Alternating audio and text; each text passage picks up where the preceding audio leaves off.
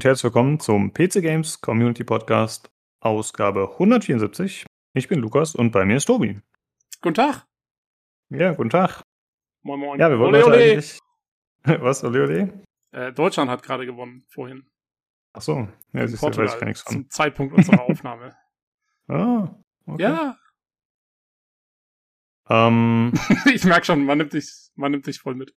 Ja, ich bin jetzt nicht so der Fußballinteressierte. Warum musst du mich hier demaskieren? Sorry. Ich meine, ich bin so ein typischer WM-Gucker, weißt du? Wenn mal was äh, im eigenen Land passiert oder so, dann bin ich auch mal dabei. Aber jetzt wegen Corona ist ja schwierig mit Public Viewing und so ein Scheiß. Ansonsten, nee.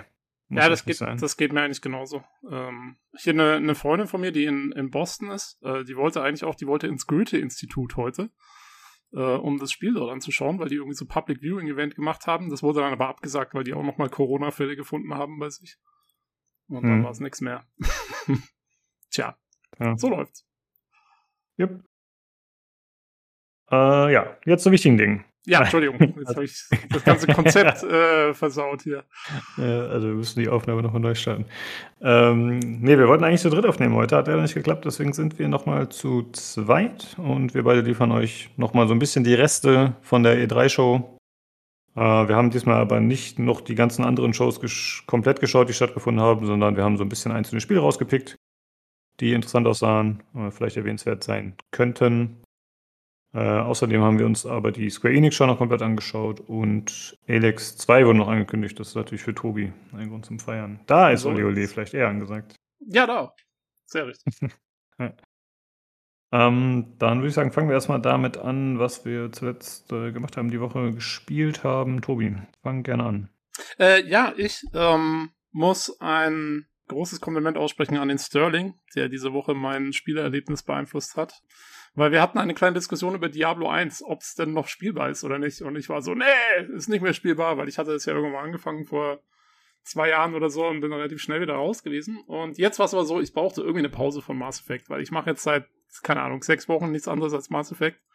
Und äh, hatte ja den dritten Teil angefangen und der, der tritt, also der, keine Ahnung, der haut dir so erstmal mit, äh, mit Anlauf in die Fresse, so emotional. Und ähm, ja, Mhm. dann wollte ich jetzt mal was anderes machen. Und ähm, wollte eigentlich Diablo 3 spielen, so wie immer. Und dann habe ich aber festgestellt, ich habe irgendwie die ganze Season schon fertig gemacht und da gibt's nichts mehr zu tun. Und ja, Diablo 2 kommt ja jetzt dann erst. Ähm, Im September kommt's ja dann schon raus und das wollte ich jetzt auch nicht vorher nochmal neu anfangen. Und dann habe ich gedacht, na gut, äh, probierst halt nochmal Diablo 1. Gab's irgendwie bei GOG im Summer Sale von 5er, habe ich mitgenommen, äh, so angefangen. Und ich habe es auch schon durchgespielt. Ähm, es hat mich tatsächlich auf einmal diesmal wieder reingezogen. Ich weiß auch nicht wieso. Keine Ahnung. Oder was ich das letzte Mal falsch gemacht habe. Aber ja, äh, ist halt uralt, äh, super pixelig, keine Ahnung, äh, auch total rudimentäre Spielelemente letztendlich, aber irgendwie macht es trotzdem, also die, die Musik zieht einen wieder rein, die Atmosphäre zieht einen wieder rein, äh, war richtig gut. Ähm, ja, mal, mal wieder Diablo besiegt, ganz old school. Das war die Woche und ich habe gerade vorhin äh, habe ich mal was ausprobiert. Das war ein Tipp aus von den Mass Effect Modding Leuten, äh, die das irgendwie zurzeit alle spielen. Und zwar ist doch noch das äh, Summer Games Festival und zudem anders sind auf Steam gibt's irgendwie relativ viele Demos von so kleinen Indie-Sachen und so. Mhm. Und ähm, da habe ich jetzt tatsächlich äh, eine Demo ausprobiert von einem äh, kleinen, mini kleinen Indie-Spiel ähm, von einem Studio aus Berlin. Äh, und das nennt sich The Fermi Paradox. Ähm, ich weiß nicht, falls einem das was sagt, das Fermi, Fermi Paradox. Hast du, kennst du das? Bist du damit schon mal in Nee. Verbindung gekommen irgendwie? Und Mhm. zwar, es gibt ja so eine Gleichung, äh, die aufgestellt wurde von irgendeinem Physiker in den 50ern oder 60ern. Äh, der nennt sich, der Physiker, sein Nachname war Drake und deswegen heißt es die Drake Equation. Und die ähm, ist, das ist so eine Gleichung, da, da geht es um wie viele, wie viele Sterne gibt's oder wie ist die Rate der Entstehung von Sternen in der Milchstraße und dann äh, die Fraktion, wie viele davon könnten bewohnbare Planeten haben und auf wie vielen von den bewohnbaren Planeten könnte Leben entstehen und äh, wie viele, welche Fraktionen oder welche, welcher Anteil davon könnte intelligentes Leben haben und so weiter und so weiter. Und ähm, so kann man sich so, so ein bisschen versuchen auszurechnen, äh, wie viele Zivilisationen es eigentlich in der Milchstraße geben müsste und ähm, wie die Chancen stehen, dass wir von denen schon mal kontaktiert werden hätten sein müssen, so ungefähr. Und wenn man das irgendwie so nach, also natürlich, ich meine, die Chance, ob intelligentes Leben entsteht oder nicht auf so einem Planeten, das weiß man natürlich nicht. Da gibt es dann verschiedene Schätzungen und so und jeder hat einen anderen Ansatz dazu. Also mehr so ein Gedankenexperiment. Ähm, aber sagen wir mal so, also selbst mit sehr konventionellen Theorien kommt man auf eine unglaubliche Anzahl an Zivilisationen, die eigentlich hätten entstehen müssen in den letzten paar Billionen Jahren. Und insofern hätten wir eigentlich schon längst irgendwelche Signale aufnehmen müssen und äh, hätten irgendwie was hören müssen oder sehen müssen davon. Aber haben wir ja nicht, äh, wie jeder weiß. Und das ist das Fermi-Paradox. Also es ist ein anderer Typ namens Fermi, der hat dann sozusagen äh, dieses Paradox aufgestellt, dass, dass mit dieser Equation irgendwas haut da nicht hin, weil sonst ist es total unwahrscheinlich, dass wir noch kein außerirdisches Leben getroffen hätten eigentlich. Ähm, und dann gibt's, dann gibt's eben verschiedene Ansätze, wie dieses Paradox erklärt wird. Und da geht es eben darum, dass ähm, eine Zivilisation äh, sozusagen, also äh, erstens äh, natürlich, dass es einfach nicht so viele erdähnliche Planeten gibt, wie man denkt oder so. Aber eine, eine Ansicht ist auch, dass sozusagen als eine sogenannte, das große Sieb gibt. Und das besagt quasi, dass wenn eine Zivilisation einen gewissen Intelligenzgrad erreicht und äh, quasi äh, ja Waffen bauen kann, die sich selber vernichten können und so und Ressourcen extrem verbraucht und ein extremer Populationszuwachs da ist. Also genau die Probleme, die wir heutzutage haben als Menschheit. Ähm, dann ist sozusagen so ein Timer auf dieser Zivilisation und ähm, wenn sie nicht innerhalb von sehr kurzer Zeit irgendwie es schafft, äh, dem Planeten zu entkommen, so ungefähr, dann irgendwann wird es sich selber zerstören. Und deswegen, das ist den meisten Zivilisationen passiert und deswegen haben wir noch von keiner was gehört. Das ist das Fermi-Paradox. Mhm. Und darauf baut das Spiel auf. Ähm, und zwar, also es ist quasi, das ist so ein total einfaches Gameplay. Es ist fast, könnte ein Mobile-Game fast sein. Ähm, du bist quasi ein galaktischer Gärtner und beobachtest diese ganzen Zivilisationen, die äh, da so aufsteigen, inklusive der Menschheit, aber auch andere außerirdische Zivilisationen, die so über die Galaxie verteilt aufsteigen. Und ähm, du sammelst eine einzelne Ressource, Synthesis heißt die, die baut sich sozusagen da immer wieder auf und die sammelst du immer wieder ein. Und ähm, diese Ressource kannst du einsetzen, um Zivilisationen sozusagen zu beeinflussen. Also es passieren immer wieder Sachen. Das wird auch ganz einfach erklärt mit so kleinen Bildchen und Texten. Äh, zum Beispiel, also es geht halt, die Menschheit ist quasi beim Start des Spiels auf dem Stand von heute, also Überpopulation, wenig Ressourcen, äh, dann gibt's noch, äh, gibt's das, das, das, den Maßstab, ob es eher eine utopische oder eine dystopische Gesellschaft ist. Da gehen wir zurzeit eher in Richtung Dystopie und so. Also es, es zeichnet so kein tolles Bild. Ähm, und gleichzeitig gibt's eben, also bei mir war es jetzt so, ich habe jetzt angefangen, ich weiß nicht, ob das immer so ist, mit, äh, da war noch eine Alienrasse, die sind schon etwas weiterentwickelt und bauen schon Raumschiffe und Raumstationen und sind eher auch eine Utopie und so. Und dann ähm, sozusagen schreitet die Zeit voran und es passieren immer wieder Events. Und die sind teilweise random und teilweise sind die aber auch quasi dementsprechend, was vorher passiert ist. Also die Menschheit hat dann zum Beispiel relativ schnell ein Event, äh, wo es dann heißt, irgendwie, äh, jetzt bricht ein globaler Krieg wegen der Ressourcen los oder so.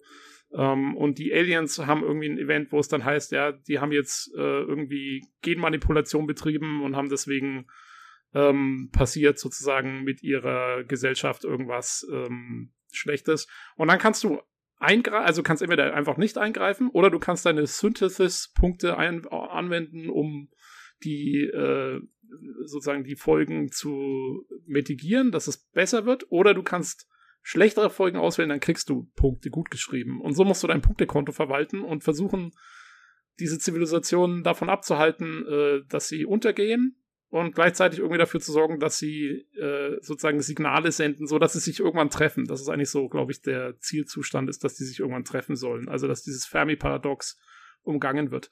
Und ähm, ja, so einfach das gestrickt ist, ist irgendwie lustig. Also ich habe es schon mal geschafft. Bei mir ist die Menschheit untergegangen am Ende. Ich habe äh, leider blöderweise habe ich sie ausgerottet. ähm, Aber äh, eigentlich ganz witzig. Also es ist so, es könnte echt, also es könnte wirklich so ein Handyspiel sein, weil du machst eigentlich nicht viel. Du wartest immer darauf, dass das nächste Synthesis-Ding droppt oder dass das nächste Event passiert und dann klickst du eigentlich einfach nur an, was so passiert.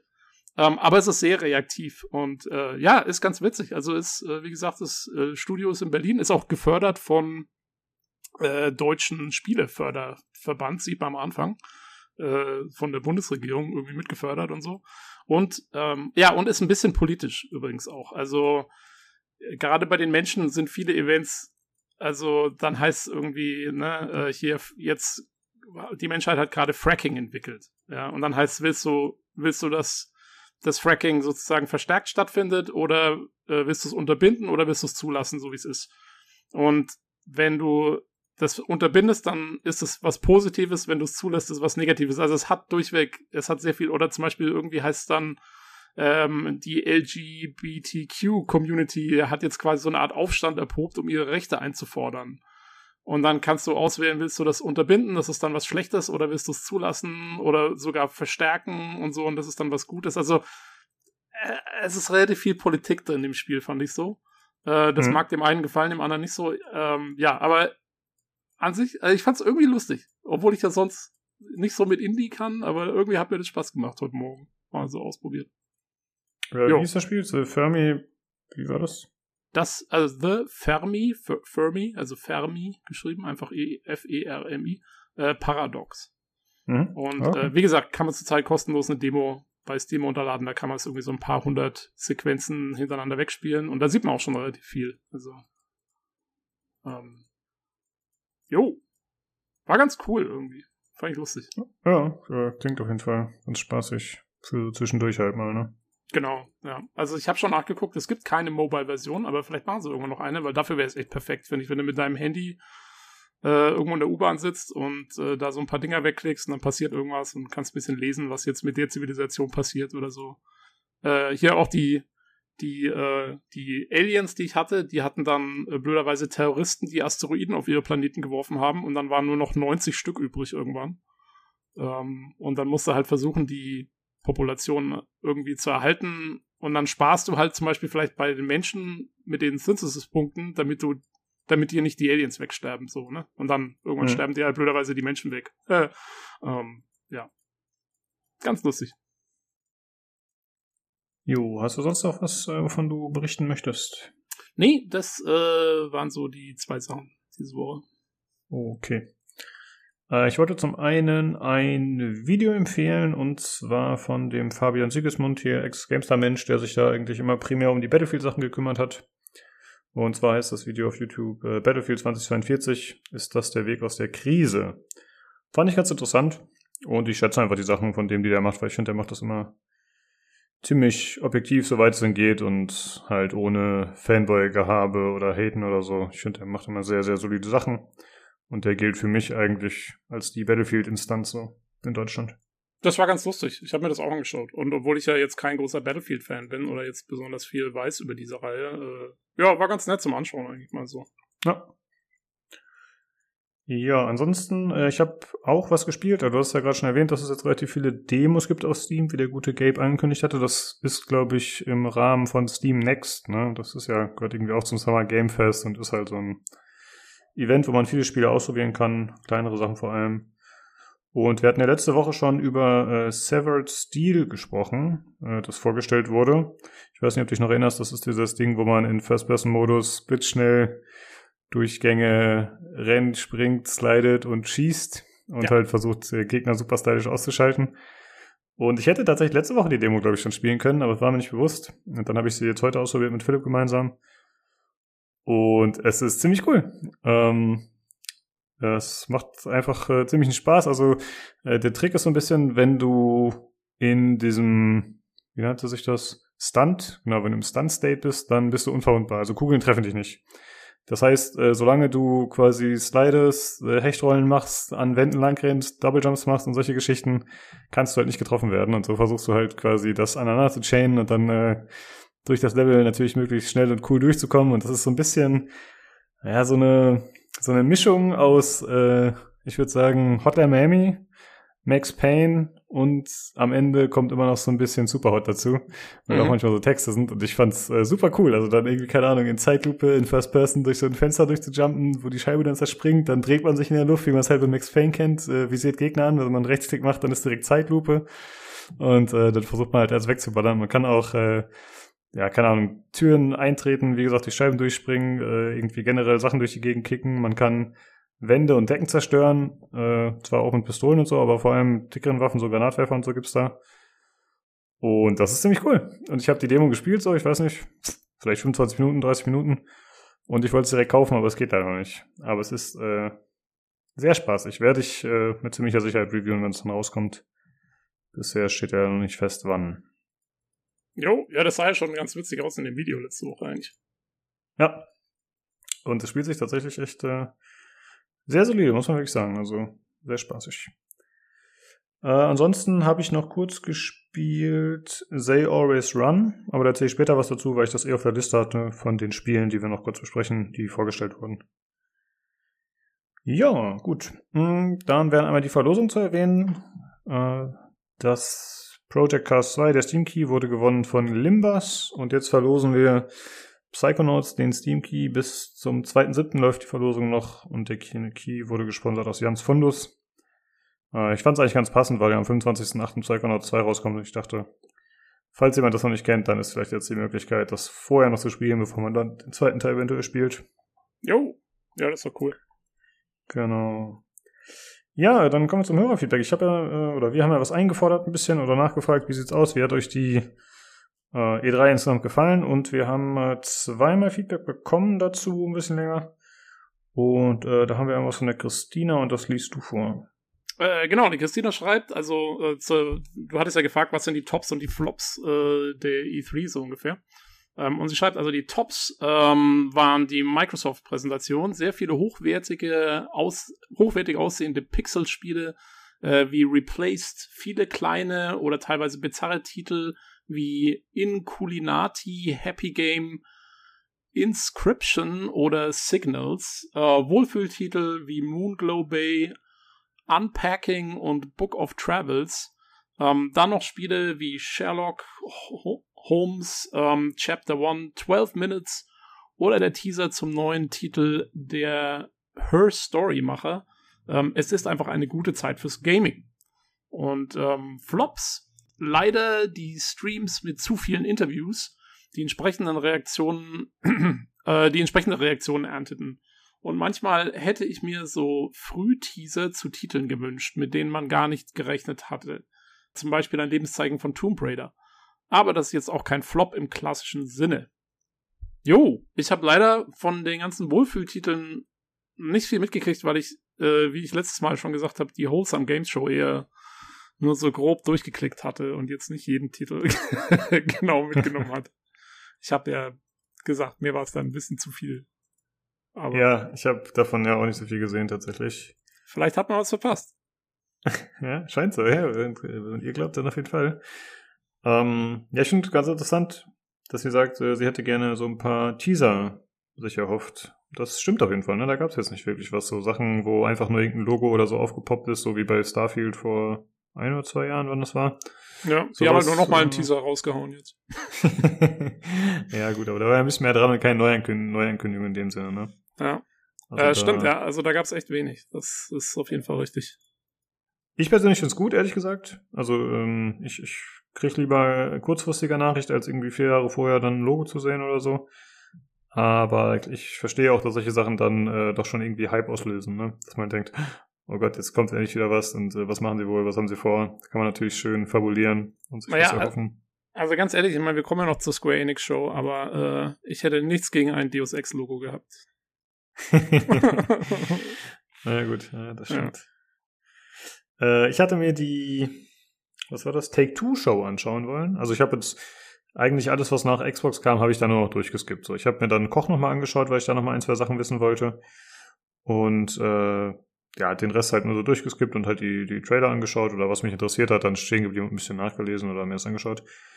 Und Take Two war einfach nur ein Panel, also war wohlgemerkt auch im Titel, dass es ein Panel ist, von daher hätte man sich das denken können, aber das war einfach so ein, ich glaube, da ging es um Diversity und äh, generell Gleichberechtigung und gute, gute Arbeitsbedingungen und so bei Spielentwicklung, so in der Richtung. Und das war halt einfach alles. Also die haben kein einziges Spiel gezeigt, die hatten halt einfach so ein Panel, wo die sich ewig unterhalten haben. Das okay. war echt ein bisschen enttäuschend, weil irgendwie dachte ich ja, die, also E3, da, da wird natürlich was gezeigt. Aber nee, da war einfach gar nichts. Das war ein bisschen enttäuschend. Wobei ja, ja an sich das die Intention ja eine gute ist. Aber ich hatte ja. irgendwie was anderes erwartet. Take two, give nothing. genau. Äh, ja, dann haben wir noch einmal was bekommen von Rocco und er schreibt, Ich halte mich kurz, da Christine ja eigentlich schon genug geschrieben hat.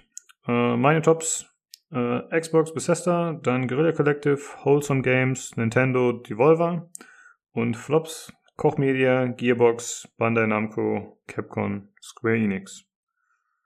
Ja, würde ich so in etwa so unterschreiben. Also das hat Christina ja auch schon geschrieben. Eigentlich sind die Leute sich relativ einig, glaube ich, ne, was eine coole Show war und was nicht. Also diese ja. ganze, die ganzen Interviewsachen waren halt nicht so. Und ich hoffe halt mal, dass ähm, äh, ja, dass die Leute, die die Shows veranstalten, also das Feedback, wie du sagst, war relativ eindeutig bei uns auf dem Discord, aber ich, aber ich finde auch äh, im Allgemeinen, also so, ja. wenn man sich so Foren anschaut und überall im Internet.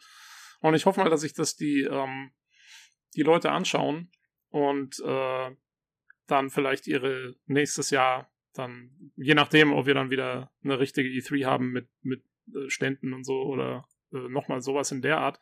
Ähm, ja, wenn es nochmal sowas in der Art ist, hoffe ich, dass die Leute sich vor allen Dingen Microsoft anschauen und feststellen, dass das einfach eine gute Art ist, das zu machen, eher in Richtung Pressekonferenz. Ich finde, viel zu viele haben versucht, einen auf Devolver zu machen und sind daran gescheitert, ganz ehrlich. Also mhm. ich habe ja die PC Gaming Show, da kommen wir dann später nochmal drauf, also zumindest auf die Spiele. Äh, da hatte ich auch noch reingeschaut und ich, also dieser ganze Bullshit, den die draußen rumgemacht haben mit diesem Typen in dem Raumschiff und sie in diesem Mac-Dingens da. Also, ich meine, die haben schon immer, die haben, die haben die Jahre davor haben die auch schon mal cringe gemacht. Die, ich weiß noch, irgendwann war sie mal in so einem Haifischanzug, weil äh, die Man-Eater vorgestellt haben und so. Aber ja, also, sorry, ich meine, die Volver macht es halt wirklich top-notch. Die machen auch einen richtigen Production-Aufwand und so dahinter. Und die Leute, die dann versuchen, das so billig nachzumachen, diese Komik, das funktioniert einfach nicht. Leute, merkt euch das ja. mal, lernt's endlich. ja. Ist leider wirklich so. Und die Volver, die gehen dann halt auch immer zwei Stufen drüber. Gut, dieses Jahr war es ja nicht ganz so sehr. Und da haben wir auch schon gesagt, ja, ist nicht so cool. Ähm, ja, und diese PC Gaming Show, also es war ja so ein bisschen auf Star Trek vielleicht, aber dann halt irgendwie abgewandelt auf Gaming bezogen und das war, nee. Dabei hätte man nix. so viel lustiges Zeug machen können. Eigentlich, sie hatten ja, das Raumschiff war ja so eine Grafikkarte. Und ich meine, gerade mit dem Grafikkartenmarkt und so, da hätte man eigentlich schon irgendwie, also es hätte sich schon Potenzial angeboten, aber das war so dilettantisch und einfach nur lame umgesetzt. Ähm, ja, dann, dann lieber nur Trailer mhm. zeigen, so wie die bei der Wholesome Games oder so. Ja, also ich würde mir auch wünschen, dass sie das äh, merken, dass das nicht so gut ankommt grundsätzlich. Aber wie du schon gesagt hast, das war die letzten Jahre auch schon Künstfest. Also ich glaube nicht, dass denen das so wichtig ist.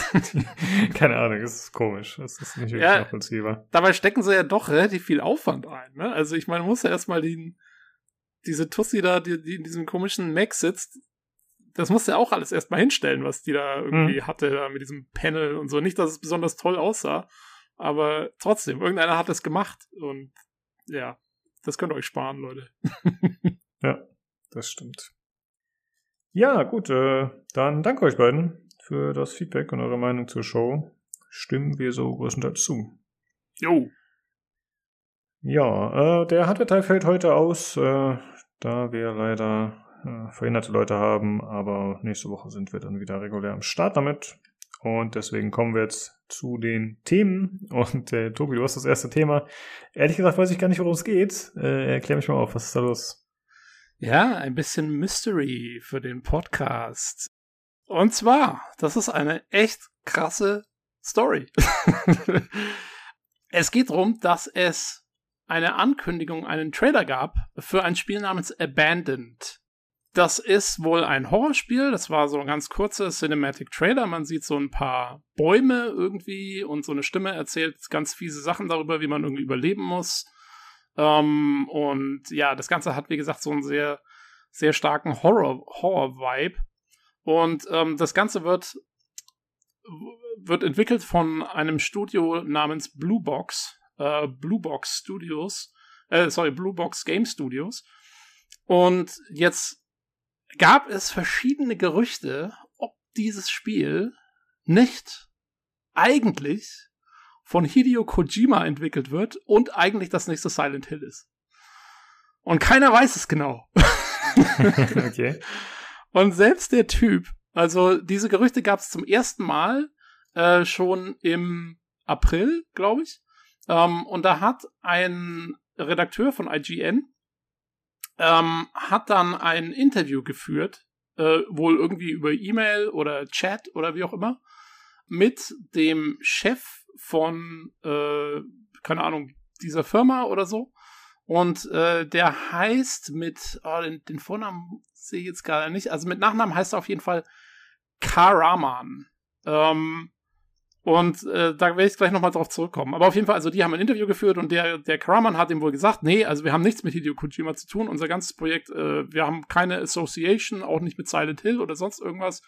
Wir sind unabhängig und äh, wir möchten uns entschuldigen, dass da irgendwas gewesen ist. Das wurde dann auch getweetet. Genau, Hassan, Hassan Karaman heißt der, heißt der Chef von dem Blue Box Studios.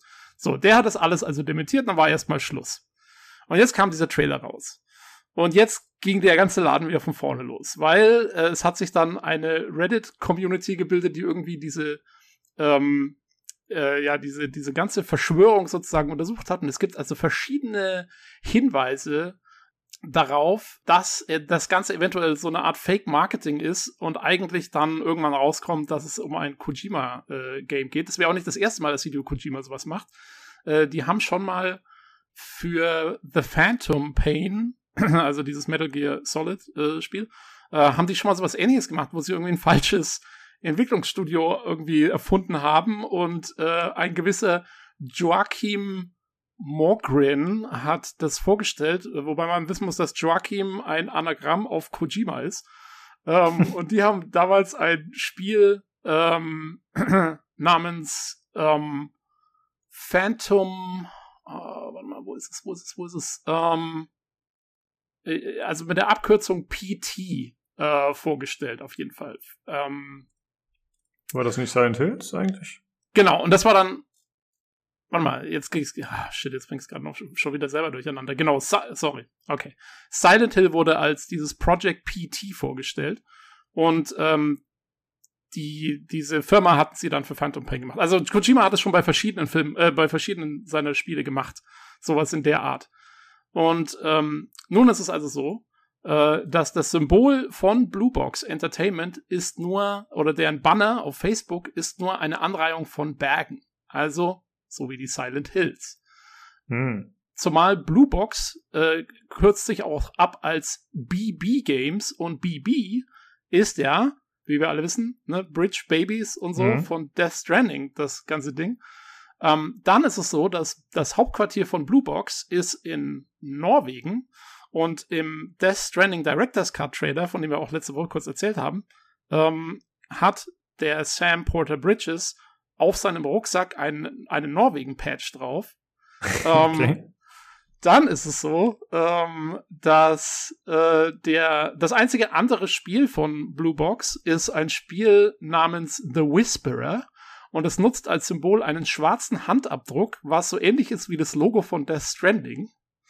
Und äh, das andere Projekt, was auf deren Webseite zu sehen ist, ist ein eingestelltes Projekt namens Lost Tapes.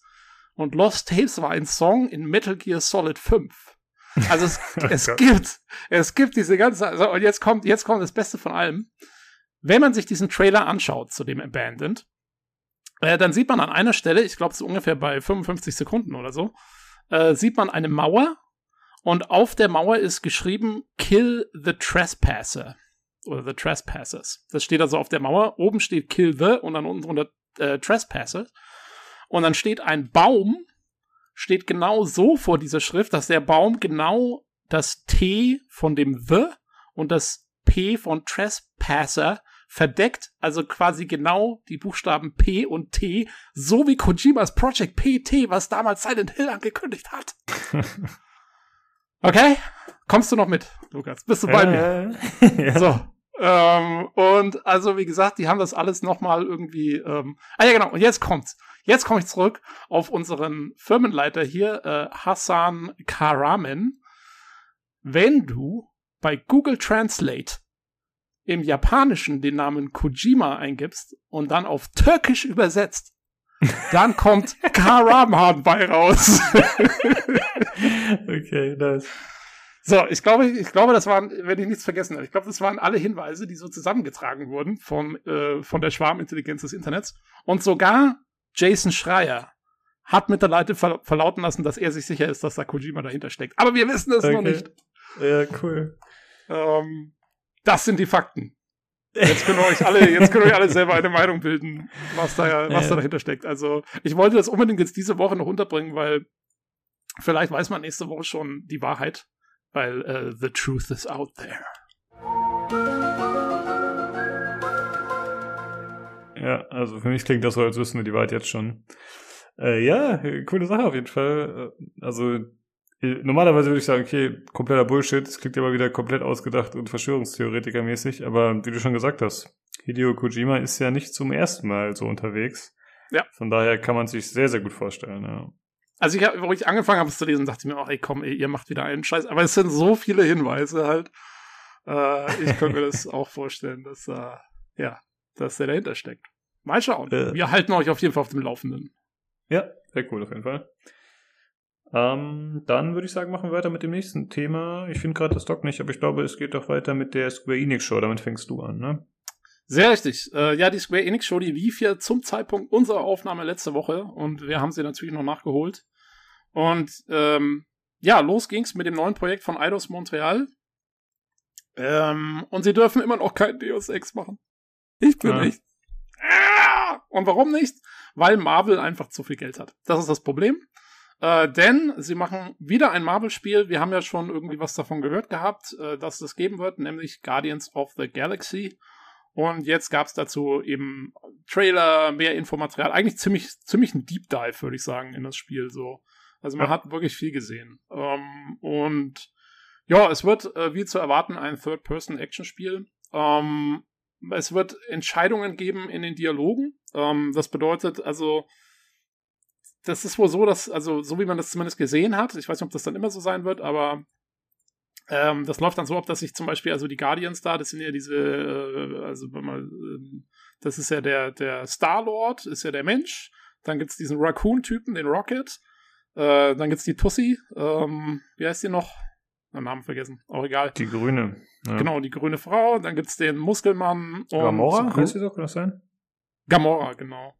Mhm. Ähm, der Muskelmann heißt irgendwie Drax oder so ähnlich, bestimmt. die Comic-Experten sind zurück, Leute, für euch. Und Groot, natürlich. Groot, Iron ja. Groot.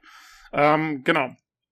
Äh, und die sitzen dann zum Beispiel da alle rum und unterhalten sich und dann ähm, gibt es eben verschiedene Vorschläge, wie man jetzt irgendwie zum Beispiel eine Situation lösen kann und dann kann, kannst du dich zum Beispiel entscheiden, mit welchem, mit, mit, welchem der anderen Guardians. Also du spielst eigentlich Star-Lord und du kannst dich dann entscheiden, mit welchem der anderen Guardians du dich jetzt da, also wem du dich anschließt und das wird dann gemacht. Und ich glaube, man hat auch einen anderen Dialog gesehen, wo du einfach auch zwischen zwei Möglichkeiten auswählst, ob du jetzt einem zustimmst oder nicht. Also so ein bisschen, bisschen Mass Effect, die äh, kam es rüber, fand ich. Mhm. Ja. Ja, und dann werden diese, diese inszenierten Dialoge sozusagen da weiter äh, gesponnen, je nachdem, was du dann ausgewählt hast. Und ähm, ja, dann, dann gibt's halt, also in der Demo, die man gesehen hat, ging es zum Beispiel darum, äh, ich glaube, sie haben irgendwie Schulden und müssen und, und müssen quasi einen von ihren Leuten verkaufen, ähm, damit sie Kohle rankriegen, um diese Schulden zu bezahlen. Und äh, da gibt's eben irgendwie einen Sammler oder eine Sammlerin und die sammelt Monster. Und jetzt ist eben die Frage, welchen, zum Beispiel, wen gibt man ihr? Also, äh, es gibt dann die Auswahl, gibt man ihr jetzt Groot oder gibt man ihr Rocket? Und ähm, ja, dann kann man sich da eben entscheiden, wer das sein soll. Und dann muss man aber erstmal, also die sind dann noch auf ihrem Schiff. Ähm, und dann muss man erstmal da über diesen Planeten drüber, um zu deren äh, ja, Bollwerk da zu kommen, sozusagen, wo die zu Hause ist. Ähm, und das ist dann so, ja, typisch 3D, äh, Third Person, so ein bisschen so ein, also man hat so Sprungeinlagen gibt's und äh, natürlich auch sehr viel Action. Ähm, das sieht so aus, dass man zum einen natürlich selber einfach da mit seinen Pistolen unterwegs ist und man hat ja diese, wie man das kennt aus den Filmen auch, äh, Star-Lord hat ja diese, diese Jetpack-Schuhe, äh, mit denen er da verschiedenste Manöver ausführen kann. Und gleichzeitig kann man das Geschehen auch immer wieder so verlangsamen und kann dann äh, Fähigkeiten anwenden, indem man sozusagen seine Squad, also seine, seine Teammitglieder, die anderen Guardians, den kann man dann so quasi Befehle erteilen. Ne? Also jetzt hier, es ist, es ist eigentlich auch sehr Mass Effect, würde ich sagen. Also mhm. ähm, da läuft es ja genauso, dass man quasi das Spielgeschehen kurz anhält und dann den Squad-Mitgliedern da Befehle erteilt, dass sie jetzt irgendwelche Fähigkeiten anwenden wollen. Das geht hier halt auch und da gibt es dann Kombos und so weiter und so fort. Also, äh, ja, so 3D-Action halt, ne? Ähm, das Ganze ist äh, ganz nett inszeniert grafisch, also die Umgebungen und so sehen recht schön aus. Äh, die Charaktere fand ich jetzt sind wirken so ein bisschen plastikmäßig und so, aber das ist halt auch so ein bisschen dem Comic-Look geschuldet. Also äh, man muss auch vielleicht dazu sagen, sie haben jetzt nicht direkt irgendwie die Filmlizenz oder so und es sind auch nicht, es ist jetzt nicht so, dass Chris Pratt hier äh, Star-Lord einspricht, sondern das sind eigene, die, die Charaktere schauen ein bisschen anders aus und es sind andere Sprecher, also so ein bisschen wie bei dem anderen äh, Marvel, bei dem Avengers-Spiel, was sie gemacht haben. So ist es hier auch. Ähm, aber sie versuchen halt diese Atmosphäre mit einzufangen, dass die alle, die haben halt ständig irgendwelche coolen Sprüche drauf und, und ähm, auch in den Kämpfen äh, labern die da ständig irgendwie rum und, und, und kommentieren das Geschehen und so weiter und so fort. Und äh, ja, da versuchen sie halt so ein bisschen den Charme und den Humor einzufangen. Ähm, ja, ich glaube, das wird hier ein bisschen besser funktionieren mit den eigenen Charakteren, als es noch bei Avengers war. Hoffe ich mhm. zumindest. Weil Avengers, die sind ja schon so im Gedächtnis als die Schauspieler festgebrannt, weil die einfach über Jahrzehnte da in den Filmen irgendwie aufgetaucht sind. Und das ist ja zumindest mit Guardians of the Galaxy zum einen noch nicht so häufig passiert und zum anderen sind ja Groot und Rocket, ich, ich weiß jetzt nicht, ob die den hundertprozentig ähnlich sehen, aber die sind halt eh ein bisschen abstrakter. Das ist ein bisschen was anderes. Sind ja. halt keine Menschen und ich glaube, das kommt ein bisschen besser an und der Star-Lord hat auch oft so eine Maske auf. Ja, das stimmt. Ja, ja, nee, also auf jeden Fall. Ich hatte auch das Gefühl, also mich hat's jetzt bei den Avenger-Ding hat's mich auch viel mehr gestört. Also auch gerade, weil ich meine, so ein, so ein Robert Downey Jr. oder so, den ersetze halt jetzt mal nicht so schnell als Iron Man, finde ich. Oder, keine ja. Ahnung, äh, Chris Hemsworth als Thor. Das sind halt alle ziemlich ikonisch und klar, also Chris Pratt war schon auch cool als Star-Lord, aber ich finde, dieser Charakter, den wir jetzt da im Spiel gesehen haben, der kommt dem auch relativ nahe. Ähm, und ja, mich hat's jetzt auch, also hat mich jetzt bei der Präsentation nicht sonderlich gestört. Ich fand auch, also ich, du hast mal, glaube ich, irgendwo habe ich gesehen im Discord schon geschrieben, dass du der Meinung bist, dass sie den Charme von dem Film nicht so gut eingefangen haben. Ich fand's eigentlich ganz okay. Also ich fand, es kam der Sache doch schon relativ nahe, was man da bis jetzt gesehen hat. Ja, ähm, also ich finde, das ist nicht schlecht gemacht, stimme ich dir auf jeden Fall zu. Aber ja, es kommt für mich nicht ganz so ran. Und auch das mit der Musik hat für mich ehrlich gesagt nicht so gut funktioniert. Also da kam ja lizenzierte Musik im Trailer vor. Mhm. Äh, ich vermute mal, dass die dann tatsächlich auch im Spiel, im Gameplay teilweise vorhanden sein wird. Das ist jetzt natürlich die Frage, wie oft und wie viel. Ja, kostet ja das Geld. Da hat man hm. doch irgendwie gesehen, dass, ich weiß nicht, das habe ich aber noch nicht so ganz kapiert. Der hat ja irgendwie gekämpft und dann ging so ein, ging irgendwie links oben ging so ein Meter hoch. Und das war dann irgendwann voll. Und dann hat er so ein Ding aktiviert und dann hat ähm, Star-Lord seinen Kassettenrekorder halt angeschmissen und dann kam irgendeine coole Musik. Ähm, ah, okay. Und dann haben sie da, irgendwie war das mit einer Spezialfähigkeit verbunden und dann konnten sie da zu der Musik irgendwie besser kämpfen oder irgendwas, keine Ahnung. Ähm, also irgendwie scheint es auch im Gameplay sogar verankert zu sein als Special Move. Ah, okay. So habe ich zumindest ja, worauf ich so ein bisschen, ja, das kann gut sein, ja, habe ich äh, nicht gesehen, aber es kann nicht gut sein. Aber ich wollte halt so ein bisschen darauf hinaus, dass es ja dann im Film, wenn dann so eine Sequenz kommt, dann ist es ja einfach super cool inszeniert, ne? Und dann kommt halt die 80er-Mucke in der Regel dabei und äh, es wird alles cool geschnitten und cool präsentiert. Und das kann das Spiel halt, glaube ich, nicht so gut. Und da fällt es dann für mich ein bisschen ab, dann kommt es halt nicht ganz so gut für mich durch. Obwohl ich finde, dass das, was man sieht, ist schon gut gemacht. Ja. Aber also, es kommt halt für mich nicht an den Film ran klar, ich meine, gerade wenn du es ins Gameplay eingebunden hast und dann kämpfen die da während, also der Spieler kämpft ja während die Musik läuft, ähm, dann ist natürlich schwierig, dann kannst du es halt nicht so, wie es jetzt im Film geschnitten ist oder so, das geht ja nicht. Wobei, ich frage, man könnte natürlich was Cooles machen. Es gibt auch dieses äh, äh, Bullets per Beat oder so ähnlich, oder wie heißt dieses, kennst du das? Dieses Bullets ähm, per Minute? Nee, ich glaube, das ist nochmal was anderes, Bullets per Minute. Ich glaube, ja, ich habe es weiß ich nicht. Ähm, das ist so ein Spiel, ich glaube, das wurde auch vorgestellt irgendwie auf einer von diesen Indie-Geschichten jetzt.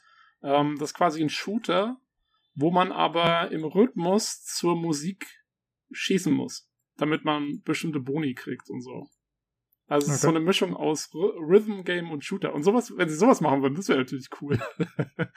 Dass du das quasi aber meinst du diesen Doom-Klon oder was? Ja, aber so, also, wo du immer quasi zur Musik schießen musst.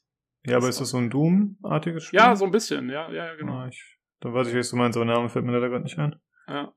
Ähm, ja, wenn es mir noch irgendwie einfällt und man wir es nachschauen später mal, dann schneide ich es vielleicht noch rein oder so, keine Ahnung. Ähm, egal, auf jeden Fall Jo, ich fand, also klar, das ist natürlich schwierig, aber so, auch so in den, also die Cutscenes, die man gesehen hat, wo sie dann den Groot oder wen auch immer verkaufen wollen und, ähm, ja, und dann, dann müssen sie da hin und, und, Entschuldigung, und, ähm, und labern sich die ganze Zeit blöd an und jeder findet immer, dass alle anderen irgendwie, dass es eigentlich eine bescheuerte Idee war, was sie da gerade machen und so. Äh, das fand ich schon ganz cool. Also, ich bin ja eigentlich kein großer Marvel-Fan mehr. Also ich habe das mal alles irgendwie gerne angeschaut und so, aber ich weiß nicht, also es ist jetzt eigentlich nicht so das, was ich unbedingt haben will. Und das Avengers-Spiel fand ich auch absolut furchtbar. Ähm, das ist jetzt eigentlich mal so das erste Marvel-Spiel, ähm, wo ich sage, da habe ich so halbwegs Bock drauf. Also, ich muss sagen, ich fand die Guardians of the Galaxy-Filme auch immer eigentlich die coolsten Marvel-Filme, weil die nicht so, mhm. weil die halt wirklich dann komplett äh, außen vor waren. Also, das war ja wirklich dann komplett Science Fiction und Space Opera und so. Ähm, und das fand ich eigentlich immer noch ganz witzig. Und ähm, ja, mal schauen. Also ich bin immer noch sauer, dass sie kein Deus Ex machen. Ähm, ja. Aber immerhin, also es sieht nicht ganz schlecht aus, finde ich. Ja, finde ich auch. Aber ja, ich hätte auch lieber ein Deus Ex gesehen, auf jeden Fall. Aber ich habe gerade mal geschaut, meinst du vielleicht die Beat Aim, das Spiel? Kann das sein? Nee, ich glaube nicht. Das war schon okay. irgendwas was mit Bullets. Naja, ich guck's mal nach und dann sonst ja. verlinke ich's noch oder irgendwas, keine Ahnung. Ich sag's euch nächste Folge. Ah, alles klar. Da gibt es wahrscheinlich relativ viele auch, die in so eine Richtung gehen, nehme ich mal an. Ja, das kann gut sein. Okay. Äh, ja, Release ist am 26.10., hat es das schon gesagt?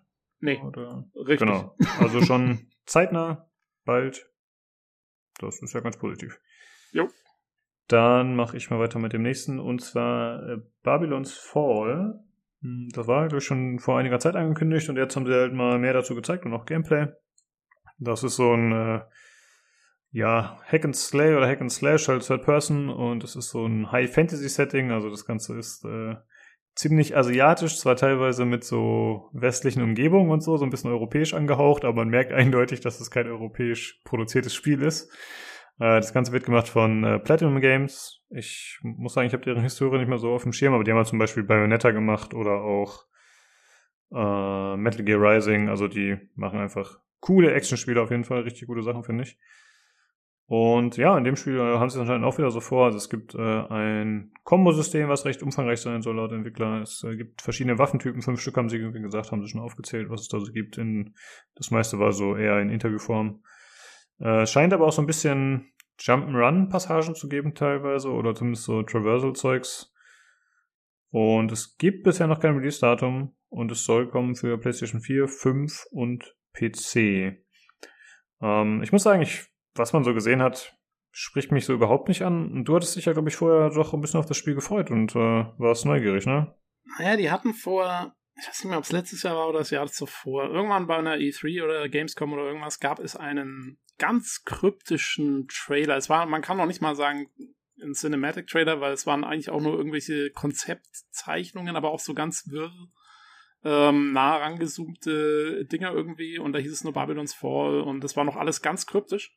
Und aus irgendeinem Grund habe ich mich darauf gefreut, weil ich dachte, das hat irgendwie Potenzial. Also gerade so die Geschichte von Babylon und so, ähm, finde ich, aber ich, ja, hätte meiner Meinung nach cooles, hätte mal eine coole Story verdient und ein cooles Spiel.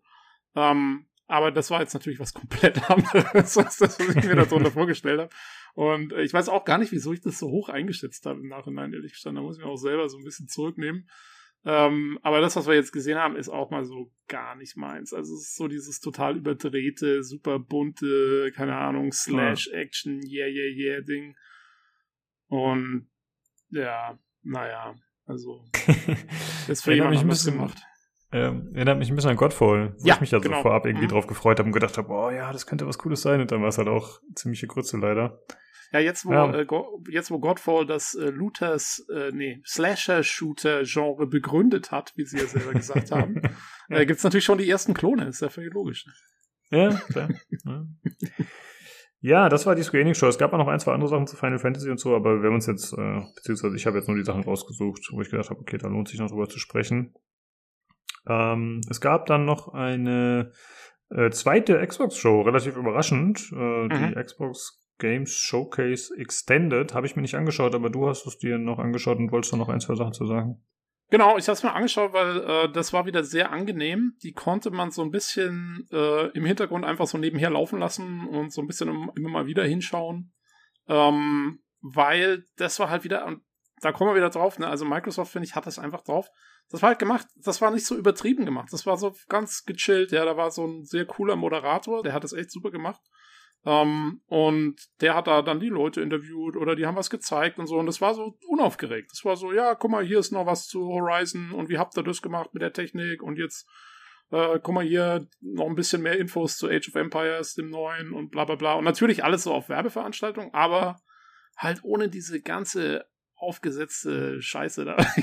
Keine Ahnung, die anderen das immer so gerne machen. Das Einzige, was sich erlaubt hat, war, dass er als sie nochmal über Flight Simulator und diese ähm, Top Gun Maverick-Geschichte äh, gesprochen haben, da hat er sich mal noch eine Sonnenbrille aufgesetzt und äh, gesungen äh, I'm ready for the danger zone.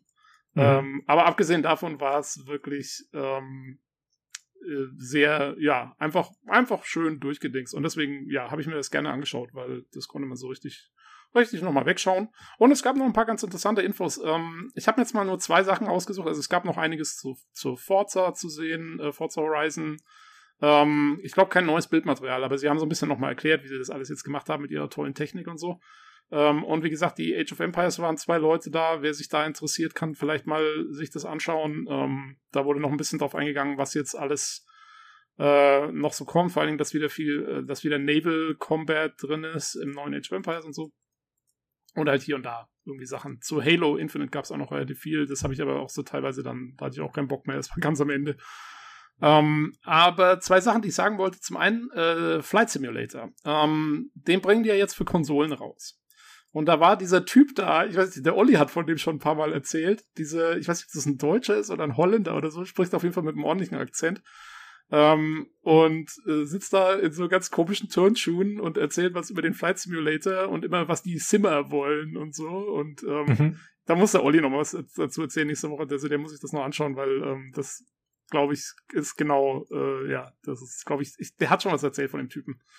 Egal, okay. auf jeden Fall, der hat ähm, äh, nur noch mal gesagt, dass sie jetzt, wo das Ding auf der Konsole rauskommt, ähm, weil ja viele Nicht-Sim-Spieler da unterwegs sind, haben sie, äh, was sie machen werden, ist, sie werden die Tutorials massiv erweitern. Also du wirst jetzt äh, viel mehr an die Hand genommen werden. Am Anfang, das gibt jetzt statt, irgendwie, was hat er gemeint, statt den bisherigen acht Tutorials gibt es jetzt dann 23. Und du wirst auch am Anfang quasi so eine Art Trainings-Co-Pilot zur Verfügung gestellt gekriegt haben, der dir quasi dann das Steuer aus der Hand nehmen kann, wenn es zu brenzlig wird oder so ähm, damit du dich da viel mehr einfinden kannst. Ähm, dann haben sie irgendwie äh, das so gemacht, dass du jetzt viel einfacher auch navigieren kannst, äh, wenn du willst. Also du kannst Hilfen zuschalten, dass du in, auf der Karte und dann auch in der Umgebung selber sozusagen so Hotspots äh, angezeigt bekommst. Also dass dann gesagt wird, hier ist, äh, da hinten ist irgendwo die, keine Ahnung, Golden Gate Bridge oder so, da kannst du mal hinfliegen. Ähm, was vorher wohl irgendwie nicht so ging. Und also da machen sie massiv äh, das Ganze so ein bisschen einfacher für Einsteiger. Und das finde ich eigentlich ganz cool, weil, äh, ja, das, glaube ich, nimmt schon nochmal ziemlich die Einstiegshürde. Ähm, und ja, da haben sie ziemlich lang drüber geschwafelt. Aber das wollte ich nochmal kurz anbringen, also weil, es eigentlich ganz nett ist. Und ähm, genau, und dann haben sie noch äh, zu äh, Senua's Saga, zu dem Nachfolger von Senua's Sacrifice von Hellblade, also die, äh, dieses äh, Double A äh, sehr gute Double-A-Spiel äh, von Ninja Theory. Ähm, die haben kurz was erzählt zu Senua Saga, dem Nachfolger.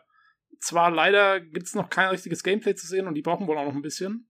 Ähm, aber sie haben, eigentlich ging es mehr darum sozusagen, wie sie jetzt äh, in den letzten Jahren irgendwie da cool alles aufgenommen haben in Island und so. Und ähm, äh, anscheinend die Schauspielerin, die die spielt, hat irgendwie jetzt zwei Jahre lang trainiert äh, um dann richtig coole Mocap-Aufnahmen zu machen, irgendwie für die Kämpfe und so. Ähm, und aber was ich interessant fand, war, sie haben gesagt, man wird äh, quasi auf ganz Island unterwegs sein können. Und ich frage mich, ob das bedeutet, dass das Spiel so irgendwie fast in Richtung Open World dann geht oder sowas. So klang es irgendwie für mich. Also es hm. ist noch nicht so ganz abzuschätzen, aber ähm, ja, war ganz interessant, hat einen sehr coolen Trailer nochmal gezeigt. Ähm, und ja, das wollte ich nur kurz nochmal erzählen, weil ich glaube, zu dem Spiel hat man ja während der eigentlichen E3-Präsentation gar nichts gesehen gehabt, ne? Stimmt, ja, irgendwer meinte sogar, dass es gefehlt hat, mit du ja, sagst. Genau. Ja, stimmt. Also wer ja. da nochmal äh, was Neues sehen will, da kann man sich das nochmal anschauen. Ja, also ich könnte mir schon vorstellen, dass sie da jetzt sowas Open-Worldiges oder Größeres draus machen. Der erste Teil war ja sehr geführt, aber das war ja eben auch noch ohne äh, ja, Microsoft im Rücken und ohne zu wissen, dass der erste Teil so ein Erfolg wird. Ne?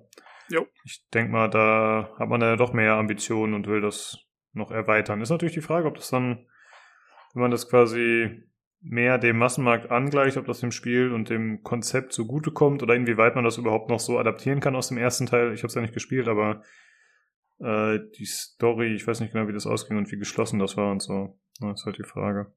Ja, also da bin ich auch mal gespannt. Ich meine, ich habe es ja äh, letzte Woche schon gesagt zu äh, A Plague Tale Requiem, dass ich zum Beispiel nicht hoffe, dass sie da auf einmal irgendwie jetzt eine Open World dran klatschen oder sowas. Das brauche ich mhm. bei dem Spiel zum Beispiel nicht. Und so ähnlich könnte es natürlich auch sein mit äh, Senua. Ich habe das nur angespielt mal. Ich bin, äh, habe es nie so weit gespielt. Ähm, aber es war schon auch sehr storylastig und cineastisch und ich kann mir, also, naja, muss mal abwarten, was sie da jetzt draus machen. Bin mal gespannt. So ein bisschen ja. skeptisch bin ich da auch noch.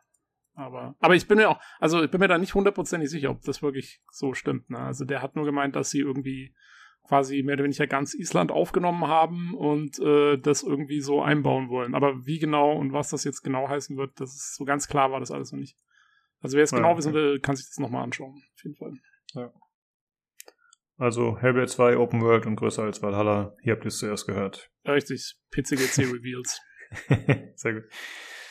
Äh, ja, dann habe ich noch ein paar Spielchen auf der Liste. Ich habe mir eigentlich so die ganzen Shows, wie gesagt, die danach noch kamen von nach Xbox, habe ich mir so ein bisschen durchgeklickt.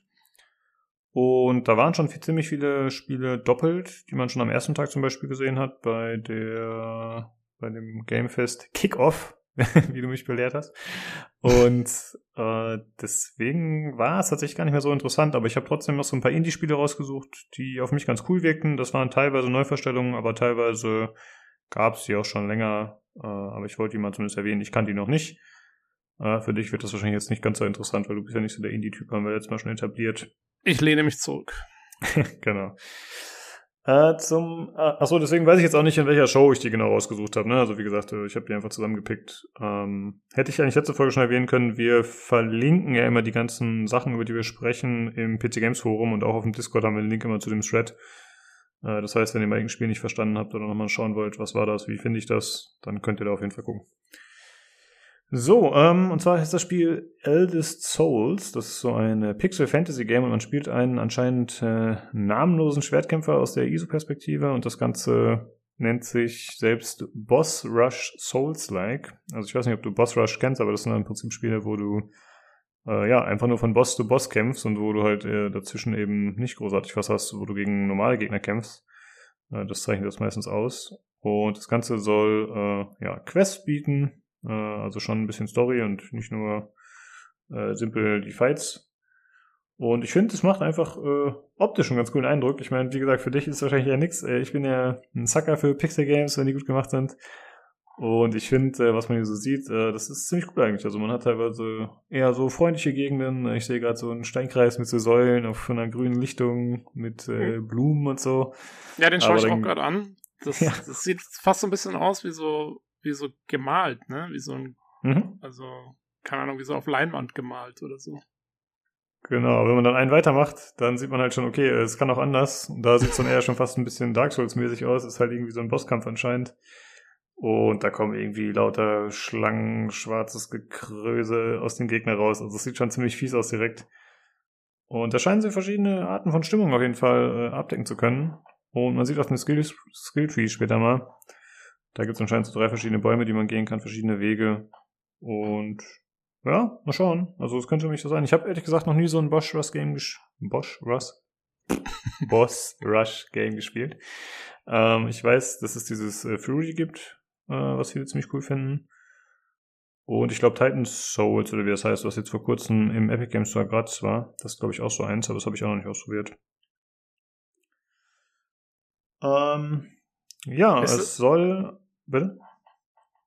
Äh, ich würde dich nur gerade, also äh, Boss Rush, also wenn du quasi nichts dazwischen hast, ist das dann so wie das von äh, äh, das, dieses relativ alte PlayStation-Spiel von Ico damals, dieses Colossus, ja, ich glaube, in so eine Richtung geht das, ja. Ding, ne? So, wo du nur quasi gegen so Riesenviecher kämpfst.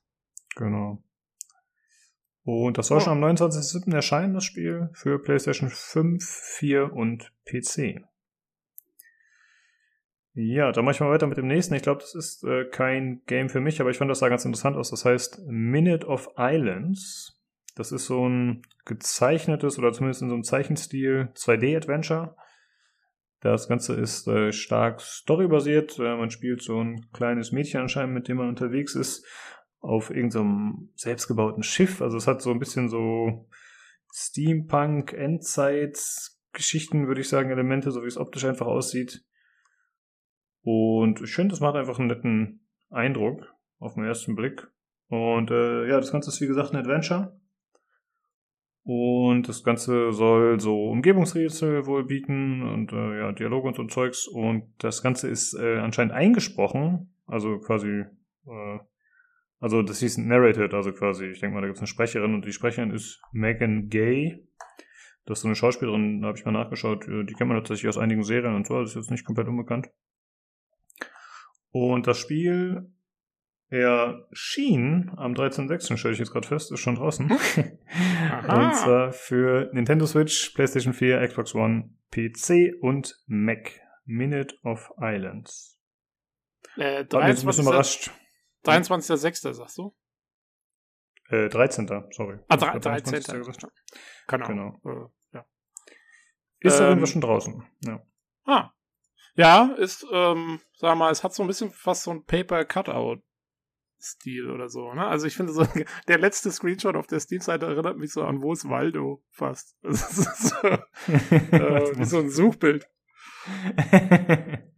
ja. Ja, ist, ist halt, ähm, der Stil ist halt so ein bisschen naiv kindlich oder so, keine Ahnung, ist jetzt, es hat schon viele Details, aber es ist jetzt halt auch ein bisschen flach insgesamt, also es hat schon, äh, einen eigenen Stil auf jeden Fall. Aber ich finde es eigentlich ganz niedlich. So. Ja, äh, wie gesagt, ab jetzt spielbar. Könnte man sich mal anschauen. Äh, dann mach du ruhig weiter mit dem nächsten Thema, Tobi.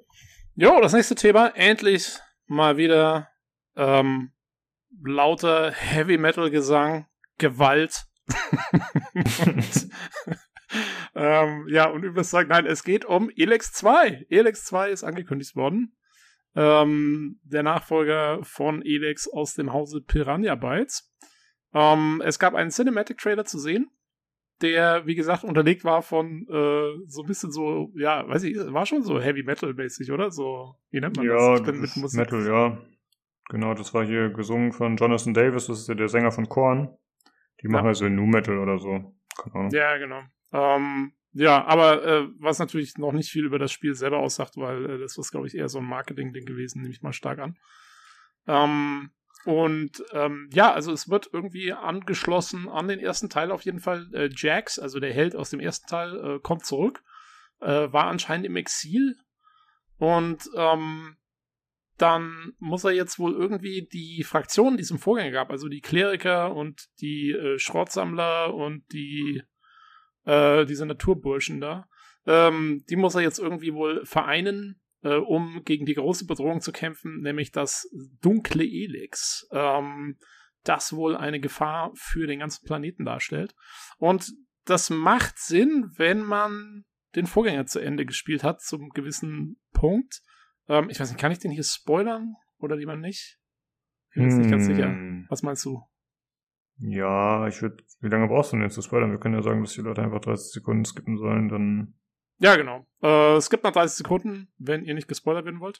Ähm, genau, und zwar ist es so, am Ende von Elex ist, äh, kommt ja raus, dass das Elex selber Be Bewusstsein hat und eigentlich sozusagen der Vorreiter für eine Alienrasse ist, die eine Invasion von Magellan, dem Planeten, plant. Und deswegen macht es natürlich Sinn, dass es jetzt dieses dunkle Elex gibt und dass es diese Bedrohung darstellt. Also ich gehe davon aus, dass sie da äh, quasi an, anknüpfen. Und ähm, man sieht mhm. auch seine, seine romantische äh, oder eventuell romantische Begleiterin wieder, deren Namen ich jetzt gerade vergessen habe, aber diese langhaarige, diese langhaarige Mädel, die sieht so aus wie die aus dem ersten Teil. Und ähm, es ist ja jetzt auch so, anscheinend hat er jetzt einen Sohn.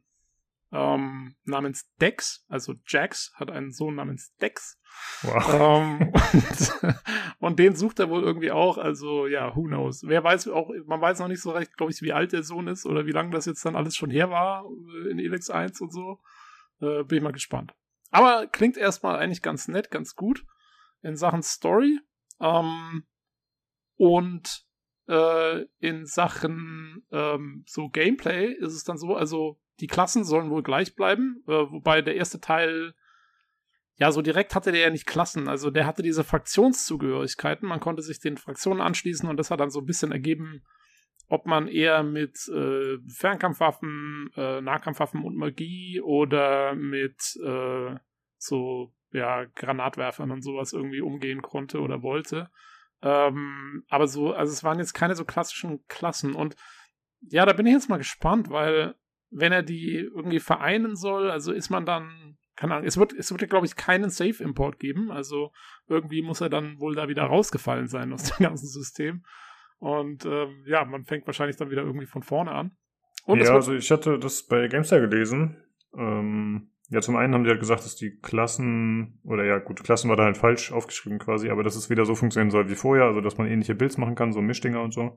Ja. Und ähm, mit den Fraktionen hatten sie geschrieben, dass halt wohl einige Fraktionen wegfallen, so wie es aussieht, oder mindestens eine, aber okay. halt noch andere dazukommen und es sollen dann am Ende mehr sein als im ersten Teil. Und irgendwie soll es wohl so sein, dass der Jax sich das mit den Fraktionen verdorben hat vorher oder so. Aha. Und äh, deswegen sei quasi der Safe-Game-Import nicht notwendig und wegen diesem Exil und man wird dann quasi von vorne beginnen, wenn man so will, mit den Fraktionen, mit den alten und den neuen. Ja. Okay, ja, das macht er schon irgendwie. Also das, das machen die schon irgendwie so, das passt. Ähm, jo, also im Großen und Ganzen sieht es so aus, als könnte es äh, von der von der Anlagerichtung her wieder so ein bisschen klassisch Piranha werden halt. Ne? Man startet erstmal so als Eigenbrötler und kann dann im Laufe des Spiels sich wahrscheinlich entscheiden, äh, ob man sich dann irgendwie mit einem, mit irgendwelchen besonders zusammenschließt. Aber wie gesagt, man soll die alle vereinen.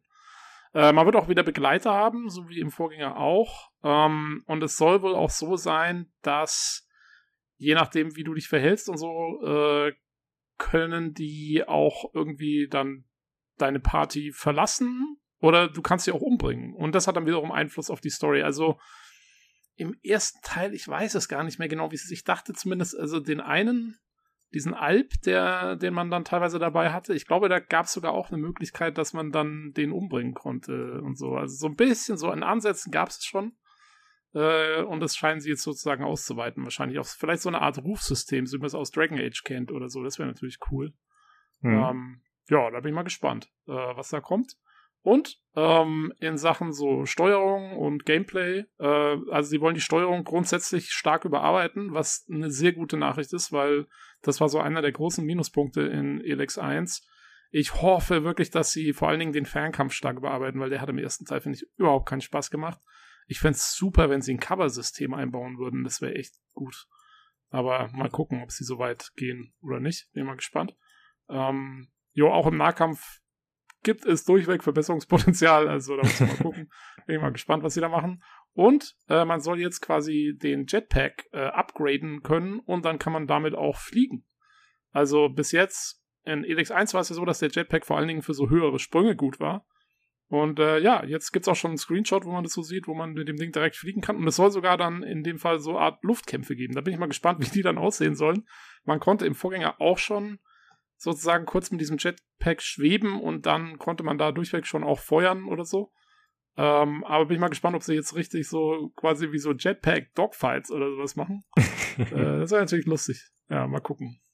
Also ich muss sagen, da graut es ein bisschen vor, wenn man sagt, ja, generell war die Steuerung im ersten Teil ja. schon nicht so toll ja, und dann ja. hast du quasi 360 Grad Movement in jede Richtung. Oh, oh. Das könnte auch ganz stark nach hinten losgehen, ja. Äh. Ähm, ich bin mal gespannt. Also ich freue mich auf jeden Fall drauf. Ich fand den ersten Teil echt gut. Also vor allen Dingen das, äh, das Weltendesign war halt toll, typisch Piranha Bytes und so. Und die ganze Stimmung in dem Spiel fand ich super. Und da bin ich jetzt mal gespannt, was sie daraus machen im nächsten Teil. Also ich gehe jetzt auch nach wie vor nicht davon aus, dass es so ein total tolles Superspiel wird, aber es wird sicherlich wieder ein markiges, kleines äh, Piranha Bytes Spiel mit viel Charme. Man sieht auch übrigens schon, es gibt erste Screenshots ähm, auf Steam und die sehen meiner Meinung nach gar nicht so doll aus. so, ich weiß nicht. Also grafisch darf man jetzt auch da keinen Hammer erwarten oder so. Aber ja, war jetzt bei Piranha Bytes noch nicht so der Fall. Und wie gesagt, solange die Atmosphäre stimmt, solange die Dialoge cool sind und die Steuerung halbwegs irgendwie vielleicht ein bisschen verbessert wird, bin ich schon ganz happy. Hauptsache, es gibt volles Hund aufs Maul. Oh ja. ja, das jo. Ganze soll äh, demnächst erscheinen, also Coming Soon ist noch nicht bekannt wann. Und genau. für die üblichen Verdächtigen, also PlayStation, Xbox, Current Last Gen und PC. Richtig. Entschuldigung, das vergesse ich immer. Ja, alles gut.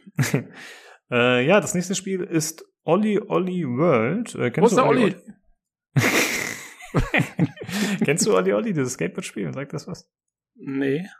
Äh, das war so ein Pixel-Game, meine ich, der zweite Teil. Oder vielleicht auch nur der erste, aber auf jeden Fall, äh, ja, man fährt halt so in der 2D-Perspektive durch die Gegend und macht Tricks. Äh, alles ein bisschen abgefahren und da scheint es jetzt nochmal einen draufzulegen. Äh, das Ganze scheint einfach äh, größer zu sein. Das spielt jetzt in so einer Comic-Gegend namens Redlandia. Ich vermute mal, dass es so heißt halt, ne, weil es Red ist, also äh, ziemlich cool und so. Mhm. Und äh, da gibt's halt so, ja, Fantasiecharaktere, also es ist äh, ja schon recht abgedreht. Also das sind nicht nur Menschen unterwegs, sondern auch irgendwelche komischen laufenden Eistüten, irgendwelche alienartigen Viecher. Aber durchweg äh, macht's einen freundlichen Eindruck, also jetzt nicht irgendwie bedrohlich oder so, einfach äh, abgefahren und cool und auch ziemlich bunt das Ganze.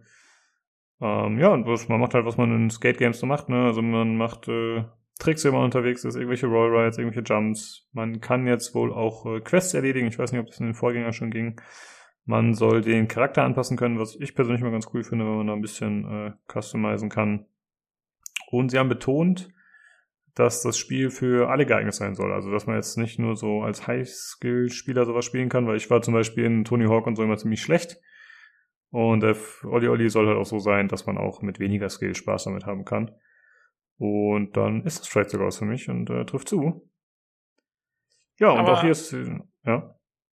Sag mal, also das Gameplay von dem Spiel, ist es nur aus der Seitenansicht? Oder weil das habe ich, das, also in dem Trailer ist es so, meistens von der Seite, wie bei so einem Sidescroller fast, aber manchmal geht es auch so in so 3D-mäßige. Genau, das scheint so ein bisschen rein. dynamisch zu sein, dass die Kamera manchmal so umschwenkt, ja. Boah. Das ist eigentlich ganz das cool. Ist nicht, das ist doch total hart, oder? So Kamera Weiß ich nicht. Ja. Also, naja. ich fand im Trailer sah es okay aus. Also, ich meine, wenn du gerade eher im Grind bist, auf so einem Rail zum Beispiel sehe ich hier so ein Bild, dann ist halt die Kamera irgendwie auf einmal angewinkelt. Äh, das Ganze ist halt 3D, stimmt, hätte man sagen können. Ähm, ne, ich, ich finde, das sieht okay aus. Also ich mache mir das nicht so Sorgen. Okay. Um. Ähm. Ja, sieht einfach nach einem äh, spaßigen Spiel aus, mit lustigen, netten Charakteren, was man zwischendurch mal eine Runde zocken kann. Könnte halt auch irgendeine abgefahrene Serie sein, so optisch, ne, auf irgendeinem so Sender. Ja, so Samstagmorgen. ja, genau. Ja, ist fast noch ein bisschen zu crazy, finde ich, so als Kinderserie. Aber trotzdem, ist, ist ganz witzig. Ähm, das Ganze soll erscheinen. Na, wo habe ich jetzt? Shit. Ich hab's weggelegt. Äh, ich habe zu viele Tabs auf jetzt. Coming so. soon. Coming genau, soon. auch hier Coming Soon. TM. Für Nintendo Switch. Ich glaube, da ist es auch ziemlich geeignet tatsächlich. Da würde ich wahrscheinlich am liebsten spielen, wenn ich eine hätte. Äh, und ansonsten für PlayStation, Xbox Current und Last Gen sowie PC. So, das nächste Spiel ist They Always Run. Äh, da habe ich heute die Demo noch gespielt, wie ich vorhin schon kurz gesagt habe, ausprobiert, deswegen kann ich da ein bisschen mehr zu sagen. Das ist ein Sci-Fi 2D Action-Plattformer, halt schon mit vielen Kämpfen. Und man spielt den äh, Protagonisten Aiden, das ist so ein äh, intergalaktischer Bounty Hunter mit drei Armen. Und äh, das erinnert äh, mich tatsächlich ein bisschen an das ursprüngliche Prey 2 Konzept. Ja, weil, äh, ja, man ist halt auf der Suche nach äh, Leuten, auf die Kopfgeld ausgesetzt ist und die fängt man oder tötet sie. Und äh, ja, entweder gibt man sie dann ab bei der Polizei oder bei der Mafia und das Ganze ist dann mit so Moral- und Rufsystem anscheinend verknüpft. Hatte mich ein bisschen überrascht, also scheint echt ein bisschen deeper zu sein als erwartet. Und das Ganze wird äh, präsentiert in einem optisch ziemlich interessanten Stil, wie ich finde. Muss ich mal anschauen. Ist so ein bisschen, es wirkt so ein bisschen gemalt. Also es ist auf jeden Fall, also es ja, es ist schon so gemalter Stil, aber teilweise auch so grainy, also so, so, so, ja, mit so Filmkörnung und alles so ein bisschen grob und auch die Hintergründe sind teilweise super billig, also als ob da einer nur mit ein paar Pinselstrichen so ein Kind irgendwas hingezogen hätte. Aber insgesamt äh, ein ganz guter Stil, wie ich finde. Also es ist äh, was Eigenes auf jeden Fall. Ja, es hat was. Ähm, ja. Irgendwie, also ich weiß jetzt auch nicht mehr, was ich das vergleichen soll, großartig, aber ähm, es ist auch, ich glaube, die Hintergründe vor allen Dingen sind extrem unscharf gehalten. Und ich weiß nicht, ob das so eine Art Depth of Field Effekt vielleicht irgendwie erzeugen soll oder keine Ahnung. Aber es sieht ganz lustig aus. Also, ja. stimmt. Mich hat es äh, optisch ein bisschen erinnert an äh, Sundert. Das hatte ich mir im Podcast vorgestellt. Das war auch so ein mhm. Comic-Game. Äh, ja, auf jeden Fall ist es jetzt nicht, mh, hm, ja, manchmal ein bisschen Detail an manchen Stellen, aber es sieht trotzdem insgesamt ganz interessant aus. Und äh, das Ganze ist so ein bisschen, soll so ein bisschen auf cool gemacht sein, also dass man eigentlich, man kann zum Beispiel, äh, man kann einen Gegner countern, bestimmte Attacken, was auch relativ einfach war bisher, und dann kannst du halt zum Beispiel auch drei Gegner gleichzeitig countern und dann schnitzelt er die alle so weg und so. Es soll halt so ein bisschen auf stylisch gemacht sein. Man hat auch so ein Cape, mit dem man rumrennt und irgendwie ist alles halt immer so ein bisschen in Bewegung und es sieht auch wirklich nice aus. Ähm, was mich ein bisschen gestört hat, muss ich sagen, dass das Movement nicht so ist, wie ich mir das für so ein Spiel wünschen würde. Also es ist jetzt keinesfalls schlecht, aber ich finde, da sind manchmal so ein bisschen Momente drin, wo es ein bisschen schneller gehen müsste. Wenn er sich zum Beispiel so eine Kante hochzieht, dann ist es manchmal ein bisschen langsam oder, oder manchmal ist die Animation auch nicht so 100% mm, sauber, habe ich das Gefühl. Und das sind so ein paar Kleinigkeiten, die sind nicht schlimm, das wird mich jetzt auch nicht vom Kaufen abhalten. Aber da hatte ich mir ein bisschen mehr erhofft, muss ich sagen. Ansonsten, äh, es gibt auch ja, Stealth, oder? So eine, ähm, äh, irgendwie hat nee, er gerade also der Typ, der das hier gerade streamt, der hat gerade irgendwie, äh, hat sich in so einen Durchgang reingehockt, so, einen, so einen halbhohen und hat dann einen so von hinten weggemeuchelt mit einem Superschlag. Ja, genau. Also ich, ich weiß natürlich nicht, wie das im Finalspiel sein wird. Äh, in der Demo gab es ein paar Momente, dass man auch schon mal auf den Gegner sich runterfallen lassen kann oder so. Das sind aber so vorgegebene Elemente. Also es war jetzt nicht so ein äh, immer vorkommendes Ding, dass du dich irgendwo in Deckung hocken kannst und die Gegner irgendwie meucheln kannst oder so. Ah, okay. Sondern es scheint schon äh, vorgegeben zu sein.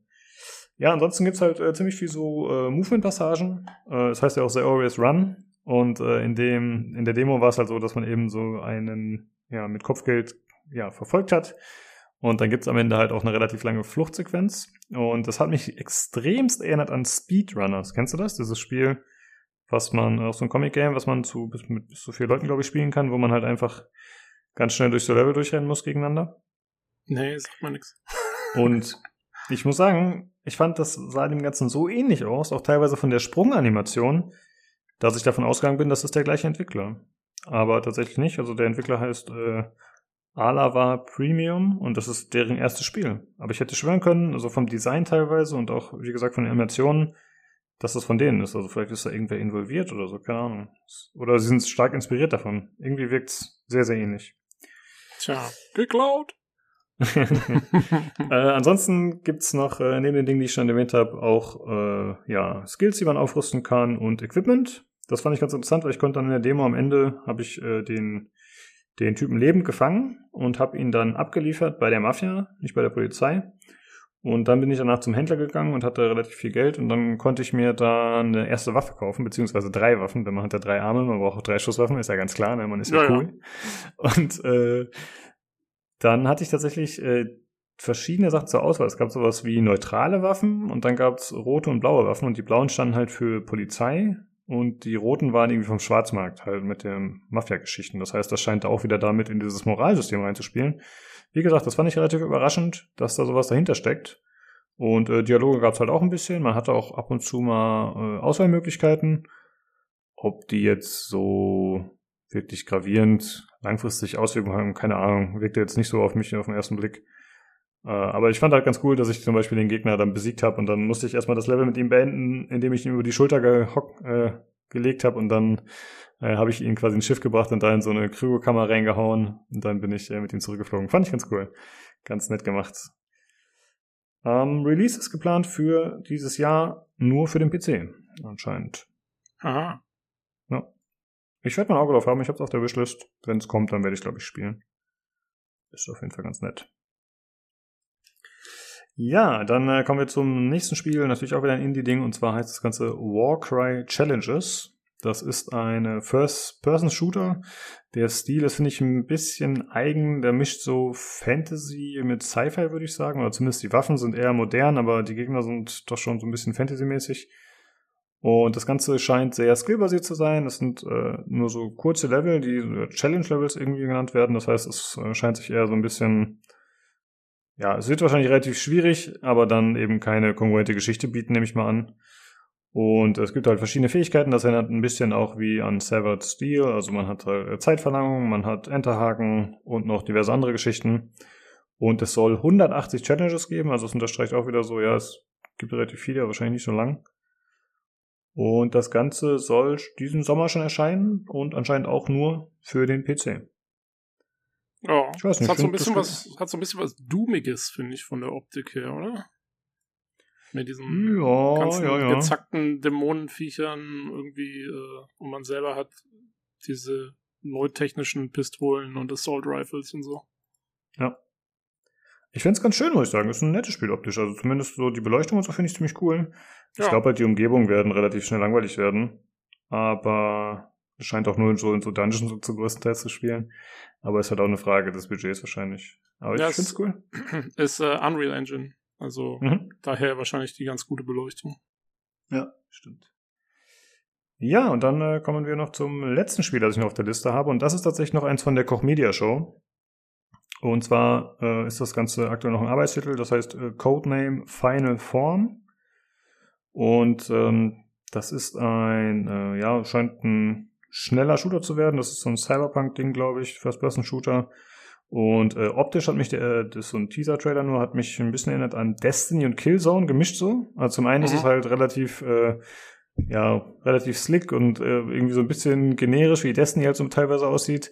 Aber gleichzeitig sieht man dann auch so ein Close-Up von so einem Gegner, der halt so eine Maske hat und so rote Augen. Und das hatte eindeutig diesen Killzone-Vibe.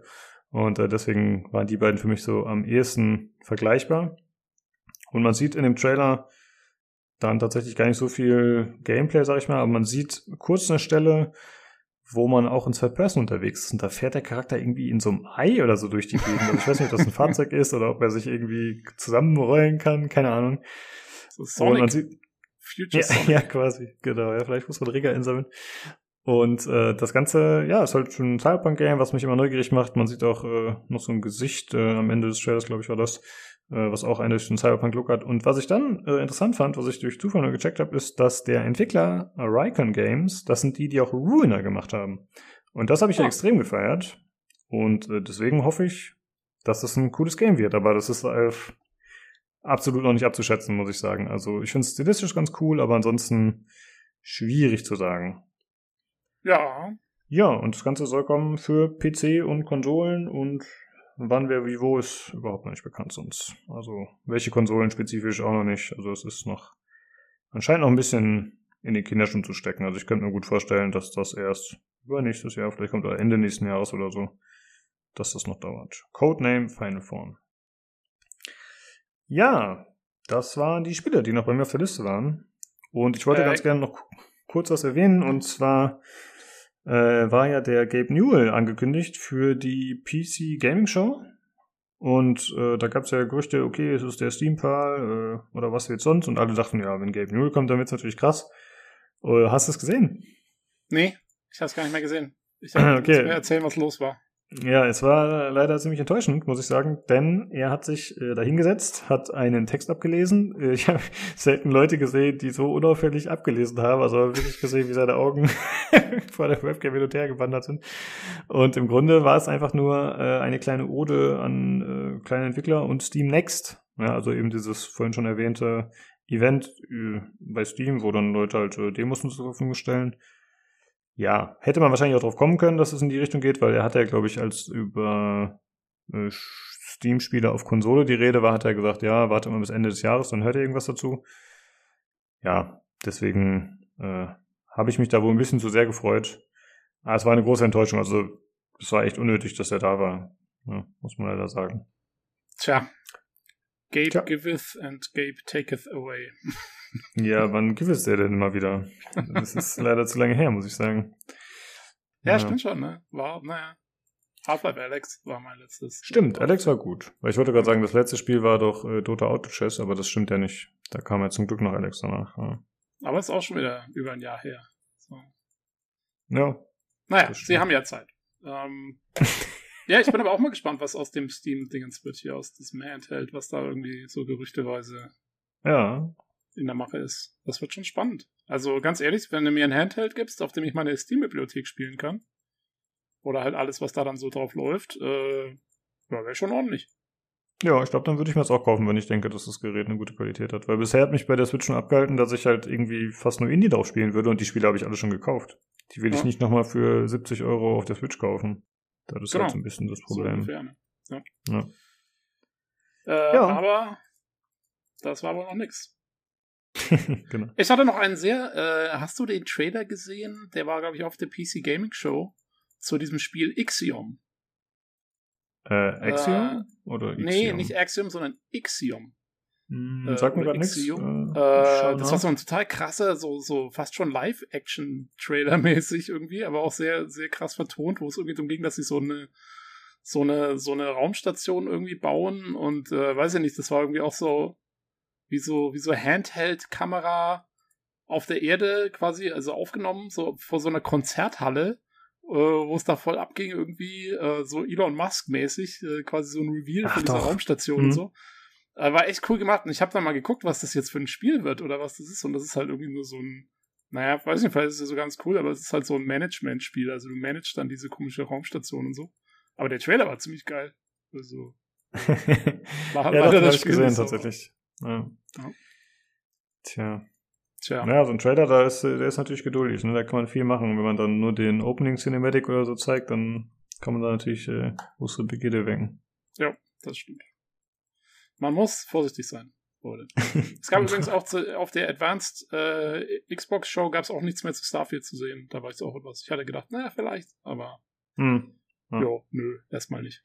Ja, ich glaube, die werde ich mal noch nachholen hier, die Show. Das klingt ja ganz interessant. Und wenn man das so nebenher sch äh, schauen kann oder hören kann, eher gesagt, dann zocke ich halt nur eine Dead Cells oder so und höre mir das ein bisschen an. Genau, genau. Das gut. klingt gar nicht mal schlecht, ja. Ja, okay. Ich glaube und hoffe, dass wir damit die E3 für dieses Jahr abgehakt haben. Äh, ich fand ganz angenehm, dass wir diesmal nicht alles noch besprochen haben, sondern nur ein paar ausgewählte Picks gemacht haben. Ja, Und ihr wart ja anscheinend auch zufrieden mit den Sachen, die wir besprochen haben. Wir hatten ja gesagt, wenn jemand was vermisst hat, sollt ihr euch melden. jo, es ist wahrscheinlich nur untergegangen im allgemeinen Trubel. Ja, ich meine, ich muss ja ehrlich sagen, also, ja, das war zwar irgendwie eine krasse Woche und so, aber ich fand es schon wesentlich besser, so wie es letztes Jahr war, wo es sich halt so auseinandergezogen hat und äh, jeder hat mal so eine Woche, in einer Woche irgendwie seine Show gemacht und dann war eine Woche Pause und dann kam die nächste. Äh, jetzt nicht nur wegen dem Podcasten, weil das für uns ideal war, weil wir quasi über den kompletten Juni hinweg äh, unsere Podcasts damit füllen konnten, dass immer wieder eine andere Show war. Das war natürlich toll. Aber auch im Allgemeinen, ich weiß nicht, ich fand das irgendwie angenehmer. Also ich war wirklich am Sonntagabend dann nach der äh, Square Enix Show war ich so durch mit allem. Ich konnte Hm. nichts mehr sehen und nichts mehr aufnehmen. Und ich weiß nicht, sobald ich irgendwie eine Show eingeschalten habe, wollte ich sie direkt wieder abbrechen, weil ich keinen Bock mehr drauf hatte. ähm, und ja, also ich war völlig über, überlastet. Ähm, und weiß ich nicht. Also ich frage mich, ob das noch so ein Konzept ist. Also es gab ja genug Stimmen hier auch auf dem Discord, denen es wohl gefallen hat. Ich glaube, der Rocco fand es ganz cool nach wie vor und so. Aber also ich fand das letztes Jahr schon wesentlich angenehmer. Hm, Also für meinen Geschmack war es auch ein bisschen zu viel Material auf jeden Fall. Oder deutlich zu viel. Zu viele Shows und vor allem halt, dass auch Sachen doppelt gezeigt wurden. Das finde ich halt ziemlich ungünstig, ja. Also und, und dann auch nicht alles, sondern halt nur ein paar Sachen. Also wenn ich dann halt am ersten Tag äh, Jurassic World Evolution sehe und dann schaue ich irgendwie vier Tage später die PC Gaming Show und dann holen die das wieder um die Ecke. Das ist halt schon ziemlich uncool, weil dann sitzt du da, gerade wenn du es live schaust und dann denkst du, ja, habe ich schon gesehen, mach mal weiter. Das ist halt äh, nicht gut. Ja. Also da hätte Ja. ich mir auch ein bisschen weniger gewünscht. Aber ich kann natürlich verstehen, dass Entwickler ihr Zeug gerne so oft wie möglich unterbringen und wenn die anderen das anbieten, na, dann ist das halt so. Ja, wobei man Ansonsten- schon sagen muss, äh, auch gerade in der heutigen Zeit, wo eh jeder alles auf YouTube dann nochmal sieht und so, ähm, es ist eigentlich auch relativ unnötig, finde ich. Ich finde es fast ein bisschen lame, wenn einer den, denselben, wir haben es ja schon bei der Gearbox-Show letzte Woche gesagt, hier, wo die dann das ganze Borderlands-Zeug nochmal gezeigt haben. Das war ja auch, äh, oder das Wonderland, Tinas Wonderland-Ding. Äh, das war ja auch schon fast peinlich irgendwie. Und ja, also ich finde auch, es braucht's nicht. Ja, naja. das stimmt. Äh, was mir jetzt noch aufgefallen ist bei der Xbox Games Showcase Extended Geschichte, da haben sie es auf einmal geschafft, ein 4K-Video äh, 4K zur Verfügung zu stellen. Was ihnen vorher bisher nicht gelungen ist, was ich ja öfter bemängelt habe. Ja. Ein bisschen eigenartig. Ja. Ich meine, ich habe es nicht live gestreamt, deswegen weiß ich sowas immer nicht. Äh, ich war das denn live? Ich glaube, das war nicht live. Vielleicht das war wahrscheinlich, ja, deswegen wahrscheinlich. Mhm. Also, weil wenn du halt live streamst, dann ist es wahrscheinlich schwierig, äh, die Sachen direkt in 4K live zu streamen.